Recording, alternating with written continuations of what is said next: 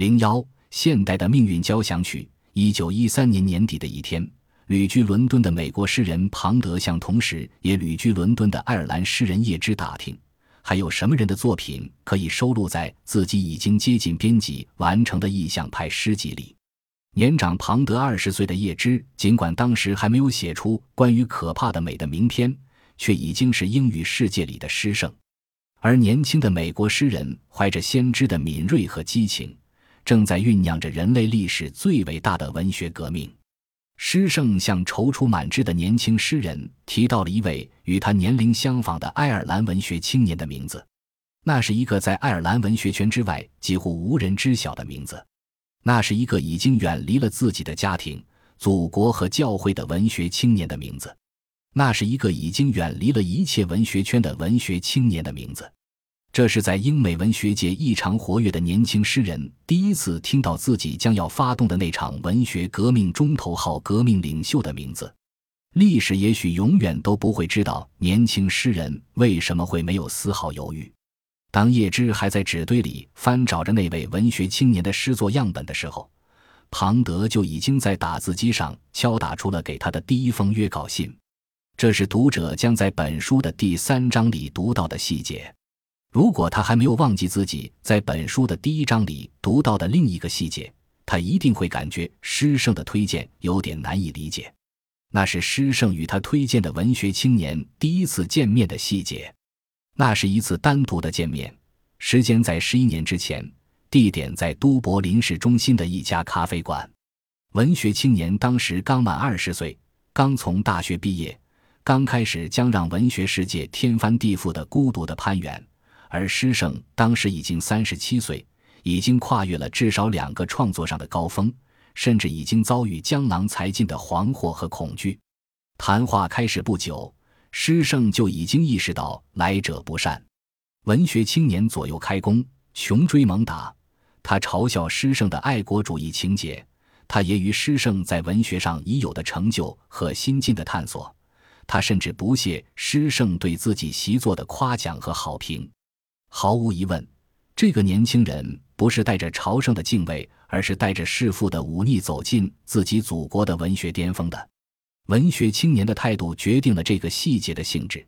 它不是一次通常意义上的见面，而是一场对垒：新的时代与旧的时代的对垒，未来的巅峰与当时的巅峰的对垒。而从头到尾，未来都牢牢地占据着上风，诗圣一路后退。一直推到了最后一刻，戏剧性的高潮就在那个时刻出现。我今年二十岁，你呢？分手之前，文学青年突然再出奇招，早已经招架不住的诗圣终于方寸大乱。他当时的实际年龄是三十七岁，但是已经备受挫伤的自尊心让他顺势从自己的回答里减去了一岁。他虚报的年龄还是没有能够赢得文学青年的同情。你太老了，他说：“我已经无法再影响你了。”诗圣后来为这次具有历史意义的对垒写下了一篇详细的回忆。埃尔曼在他最权威的乔伊斯传记关于1902年那一章里全文转录了这篇回忆，有兴趣的读者应该很容易就可以找到。在语气平缓的回忆中，心胸坦荡的诗圣甚至连自己虚报年龄的那瞬间的脆弱都没有掩饰，而在回忆的最后。诗圣显然也已经看到了事件的历史意义，他平静地写道：“年轻的一代正在敲响我的房门。”这种对命运的豁达态度，显然是连接上面那两个相距十一年的细节的桥梁。这样的豁达，在中国的社会和文化语境中肯定是很难理解的。但是，这就是历史，这就是历史的神秘之处，这就是历史的神奇之处。而一九一三年正好是人类文明史上的革命之年，艺术和科学上的许多革命正在爆发或者即将爆发。詹姆斯·乔伊斯这个陌生的名字触动埃兹拉·庞德敏感的耳骨的一刻，也可以作为人类历史上最伟大的文学革命正式开始的标志。熟悉乔伊斯生平的读者都应该知道。隔断以上两个细节的那些岁月，是将与莎士比亚比肩的天才文学道路上最黑暗的岁月。与诗圣第一次见面两年之后，文学青年带着刚刚得手的女人，他终生依赖的缪斯和现代派文学史上第一夫人的原型漂洋过海，开始了自我流放的生活。他置贫穷和孤独于不顾，直奔生命的本质和意义。他要自由和完整的表达自己，就像他笔下的青年艺术家斯蒂芬一样。在一个青年艺术家的画像的最后，准备开始文学攀援的斯蒂芬表示，他不会继续侍奉他不再相信的东西，不管他的名称是家庭、祖国还是教会。而在第二个细节发生的那一年，也就是青年艺术家自我流放的第十年。他完成于流放之初的《都柏林人》，还没有找到出版的机会。乔伊斯后来这样白描那漫无边际的黑暗。他说：“那十年之中，他的精力和金钱全都耗费在出版《都柏林人》的徒劳之上了。”他说：“那十年之中，他给一百一十家报纸、七位律师、三个协会以及四十家出版社写了不计其数的信。”他说：“那十年之中，除了庞德先生之外，所有的人都拒绝了我。”那是足以毁灭所有天才的黑暗，那是足以吞没二十世纪最耀眼的文学之星的黑暗。但是，诗圣向踌躇满志的美国年轻诗人提到了那个名字，那个曾经羞辱自己的文学青年的名字。紧接着，年轻诗人在打字机上敲出了给那个陌生的文学青年的第一封约稿信。这就是不可思议的历史。天才的命运中突然出现了破晓的晨曦。如果说乔伊斯争取都柏林人出生权的抗争是一场堂吉诃德式的个人奋斗，尤利西斯在两次世界大战之间的回家之旅就是一场融汇着社会上各种势力以及人性中各种因素的集体较量。这是一场善与恶的大较量，这是一场美与丑的大较量，这是一场真与假的大较量。破晓的晨曦还只是如同贝多芬 C 小调第五交响曲中最初的那四个音节，还只是命运的敲门之声。接踵而至的是无数的进攻、反攻、佯攻、固守、伏击、迂回、撤退、包抄、增援、突围。马丁·艾米斯曾经盛赞《尤利西斯》，让贝克特显得沉闷，让劳伦斯显得平淡，让纳博科夫显得幼稚。而这还并不是这部伟大作品的伟大之处，它的伟大之处是他发动了一场史无前例的抗击陈词滥调的战争，这是一场与将昨日的世界打得粉碎的世界大战同时爆发的战争，而它持续的时间却超过那场战争的一倍。它的烈焰不仅烧焦了昨日的世界，更是燃遍了新的大陆。但是。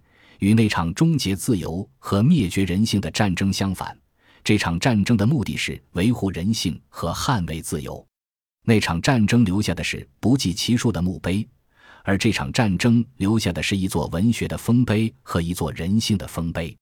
尤利西斯用文学史上从没有过的虔诚、耐心和记忆，记录下人类日常生活的每一个细节，全部的细节。他的回家之旅就像他的创作过程一样，也是一场与陈词滥调殊死拼杀的战争。这场战争同时在大西洋两岸展开，持续的时间两倍于两次世界大战的总和。作为这场特殊战争的最全记录、最危险的书，呈现给读者的是一部二十世纪的命运交响曲。这命运不仅仅涵盖一本伟大的书，也不仅仅涵盖一个天才的人。它还涵盖文学这神圣的事业，以及言论自由这关乎人类存在意义的基本人权。作者在这本书的明谢部分报称，自己与乔伊斯唯一的相似之处是，他们都欠了很多债。这显然是谎称和虚报。读到一半的位置，任何一位读者都会发现，这本书的作者与这本书所谈论的最危险的书的作者还有另一个相似之处，就是他们什么都不想放过。而也许并不需要读到最后一章，任何一位读者都会得出结论：这本书的作者与最危险的书的作者还有另一个相似之处，就是他们什么都没有放过。《尤利西斯》是一部关于现代社会日常生活和精神生活的大百科全书，而最危险的书是关于这部大百科全书的伟大命运的交响曲。在欣赏交响曲的时候。甚至一位很细心的听众都可能不会去留意其中器乐组的配置，也都可能不会去留意其中每一个音符的分量、每一段旋律的色泽以及每一个主题的含义，还有各个乐章之间节奏的变化和情绪的对比。但是，一进入这部交响曲，每一位读者都会马上强烈的感受到经典的气息，这是将伴随他整个阅读过程的气息。它来自回荡在字里行间的那种特殊的三和弦，历史、哲学和文学的对话构成的三和弦。这种对话是一切经典共同的特质，它存在于任何一部经典的作品之中。最危险的书就是这样一部关于经典的经典。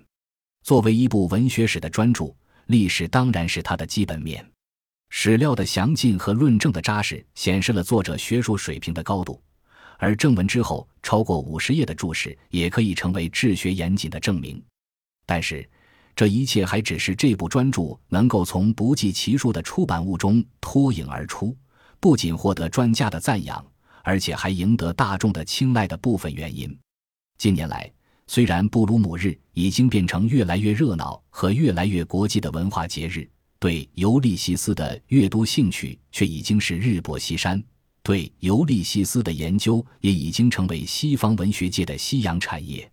在这样的情况下，一本关于尤利西斯的书的成功，一定还有更深的秘诀。最危险的书突破了文学史的传统边界，进入了文化史的广阔天地。这样的突破和进入，仰赖纯净的激情和深厚的功力，与今天中国社会各行各业都痴迷的营销策略毫无干系。它带来的开阔视野，无疑是最危险的书成功的秘诀。另一方面，研究方法的多样性也应该是这部专著的一大特色。关于这一点，我突然想起红学研究中的三大流派。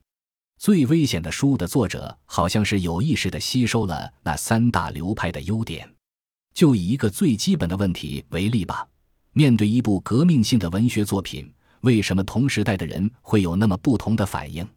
这是用性别或者年龄的差异回答不了的问题，这是用教育程度的高低回答不了的问题，这也是用财富的多少回答不了的问题。在这样一场理智和情感的大较量中，有那么多的细节必须考据，有那么多的细节值得索引，有那么多的细节需要评论。作者对不同方法的熟练掌握和在不同方法之间的游刃有余，是让这样一部可以十分枯燥的学术专著精彩纷呈的又一个关键。关于乔伊斯本人在都柏林生活脉络的呈现就很有说服力。作者按照《尤利西斯》中的细节，去掉了无数的枝蔓，重新布局铺路，既突出了生活的戏剧性，又强调了生活与艺术之间的双向影响。这样的呈现，既让内行有看门道的快感，又让外行有看热闹的愉悦。这一点是最权威的乔伊斯传记都没有做到的。最危险的书不仅没有放过与最危险的书相关的任何历史细节，也没有遗漏与他相关的所有历史背景。而他对由施蒂纳的《唯一者及其所有物》奠定基础的西方个人主义和无政府主义思想传统。以及从这种传统中衍生出来的妇女解放运动的梳理，尤其值得称道。也许正是对这一条特殊线索的重视，人得以脱颖而出，人的命运与书的命运得以息息相关。最危险的书得以变成了一部融汇着多重声部的交响曲。这里有特定历史语境中的具体的人，比如那个一本一本的将《尤利西斯》从加拿大走私到美国境内的人。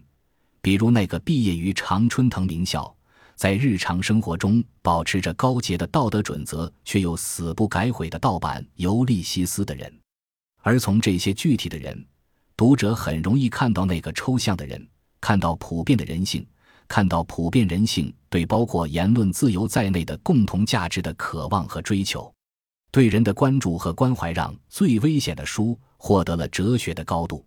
这也应该是本书成为引人注目的作品的另一个重要原因。中国的历史著述甚至传记作品，经常都会看不准人、看不清人，甚至看不到人。这种哲学视角的缺失，足以让新的材料成为废纸，让新的观点成为空谈。在《尤利西斯》的第二章中，斯蒂芬说：“历史是他要从中惊醒的噩梦。”但是，历史是不会自动惊醒的。这也许就是人类历史总是不断重复自身错误的原因所在。历史要由哲学的棒喝来惊醒，也就是说。一部能够对历史产生影响的历史著作，必须发出哲学的声音。最危险的书，就是一部发出哲学智慧之声的历史著述。最后，也可能最重要的是，这部学术著作有很强的文学性，几乎可以被当成一部文学作品来读。这一点对普通的读者当然至关重要，而这也是他能够吸引像我这样一名专业人士的重要原因。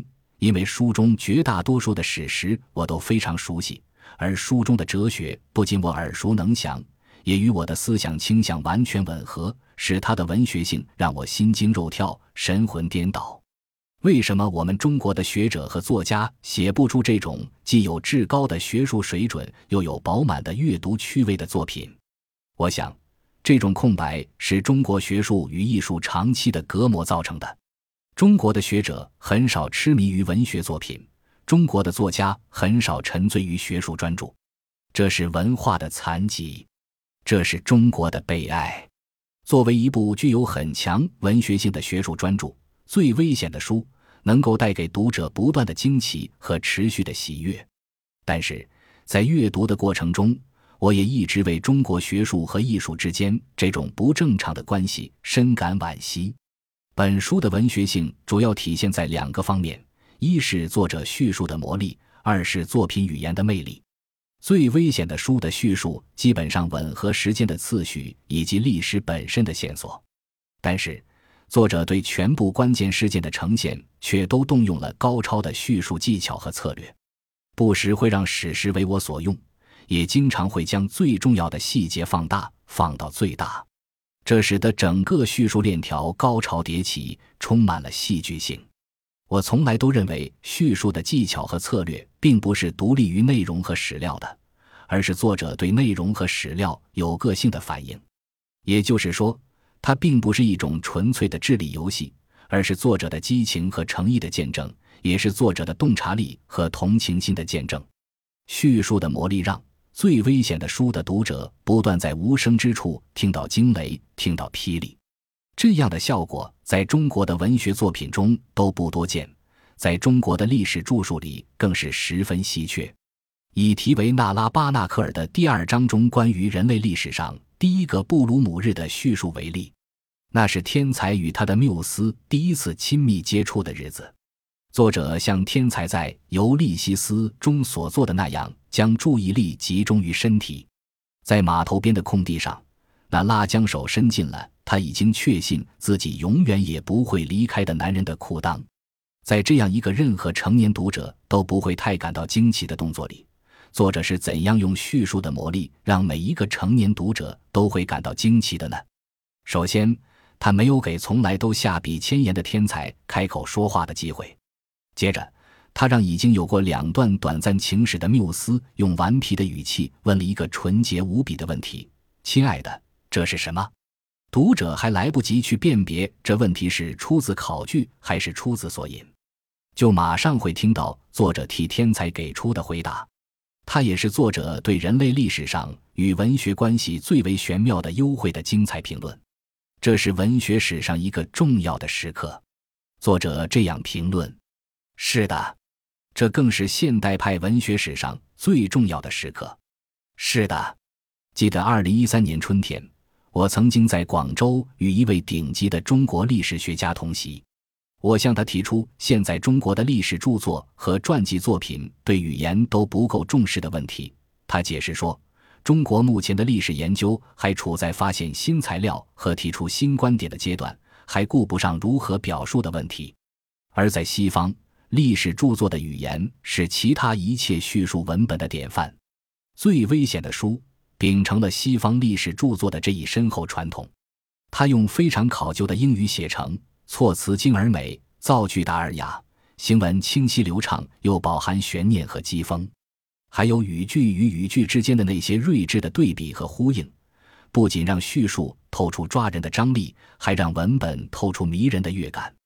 以前言中的第一部分为例，这一部分由五个自然段构成。他用这样的句子开始：当你翻开一本书，你就已经走到了一段漫长路程的尽头。这当然也是全书的开始。接着，作者用四个自然段按写作、出版、发行。推广的正常次序罗列现代所有正常的书都要经历的漫长路程。第五自然段是这一部分的关键，也是全书存在的理由。它只有一个句子，一个与全书的起始句相呼应的句子。当你翻开乔伊斯的《尤利西斯》，所有的这一切都不再是事实。在接下去的阅读中，读者就将看到那不再是事实的一切的真实存在。这就是最危险的书存在的理由。尤利西斯完成了语言与生活的结合。用悉尼的说法，这座文学的丰碑用语言保存了都柏林日常生活中全部的痕迹。其实，它保存的也是人类日常生活的全部的痕迹。悉尼是继叶芝之后对二十世纪的文学发挥过巨大影响的第二位爱尔兰诗圣。在一次英国广播公司的采访中，他被问到：如果只能带一本书流亡孤岛的话，他的选择是什么？诗圣的回答斩钉截铁：他要将人类全部的日常生活带向孤独的尽头。《尤利西斯》是将语言推向了极致的作品。考究的语言当然也应该是任何一部关于尤利西斯的作品的基本品质。遗憾的是。不管多么好的翻译，都不可能保全原作的魅力，更不要说用非常考究的语言写成的原作。这对于那些只能通过翻译来阅读最危险的书的读者，可能是一种无法避免的遗憾。我是在二零一四年十二月的一天，在蒙特利尔市中心一家即将倒闭的书店清仓的时候，买到《最危险的书》的。从留在书上的记录看，我在二零一五年二月十二日读完过前言。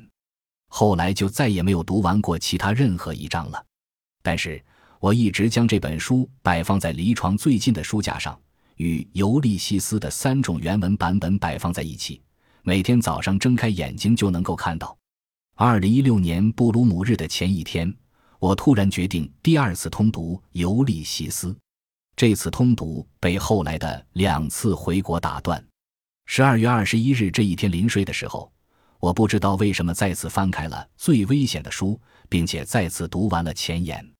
这是一次带有强烈宿命色彩的进入，它让我不能不继续向前看了。